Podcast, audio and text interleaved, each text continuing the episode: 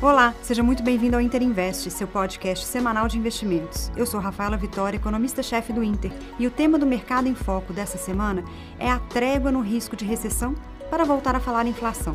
Vamos lá? Os mercados globais seguem com forte oscilação, mas o Ibovespa encerrou a semana em alta de 1,35%, voltando ao patamar de 100 mil pontos. Embora o início do segundo semestre tenha começado positivo, no ano ainda temos um recuo do índice de 3,5%. Lá fora, a semana também fechou com alta nas bolsas e nos juros, com dados da economia americana mostrando que a recessão ainda está longe. O payroll de junho trouxe um cenário de mercado de trabalho ainda bastante aquecido, com uma robusta criação de 372 mil vagas de emprego, bem acima da expectativa. O foco do Fed deve continuar sendo a inflação, e as apostas de nova alta de 75 pontos base na reunião em julho e uma taxa terminal mais próxima de 4% voltaram a ser majoritárias no mercado. O dólar continuou se fortalecendo frente à cesta de moedas e se aproxima da paridade com o euro, fechando a semana próximo de 1,01 para 1. Apesar de uma recuperação na sexta, as commodities ainda refletem uma expectativa de desaceleração na economia global, com incertezas da China, e fecharam com nova queda de 1,4% na semana, com um barril de petróleo a 107 dólares. O cenário externo ainda é de bastante incerteza e um soft landing ainda não pode ser descartado, mas a inflação segue no radar como principal fator de risco e juros mais altos vieram para ficar por um bom tempo.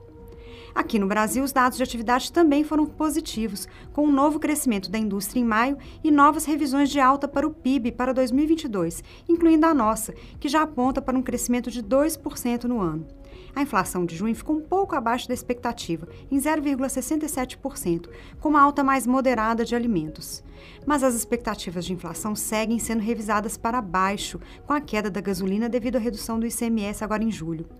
Devemos ter em julho a primeira deflação desde maio de 2020, o que deve contribuir para um IPCA menor no ano, por cento. Mas para a Selic, consolidou no mercado a expectativa de alta de 0,50 pontos percentuais na próxima reunião, pelo relatório Focus, que voltou a ser divulgado após o fim da greve do Banco Central. A percepção de risco maior com iminente aprovação da PEC dos benefícios ainda deixa incertezas por causa da desaceleração da inflação no médio prazo. O real chegou a bater 5,46 na semana, mas fechou em 5,26, queda de 1,3%.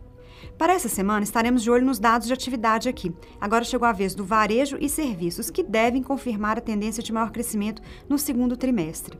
E lá fora, estaremos de olho no CPI nos Estados Unidos, que pode consolidar a expectativa da próxima alta do Fed de 75 basis points. Bom, essas são as principais informações da semana no mercado. Acompanhe nossas análises e relatórios em tempo real no nosso perfil no Twitter, Interinvest. Siga a gente e envie suas dúvidas e sugestões. Boa semana e bons investimentos.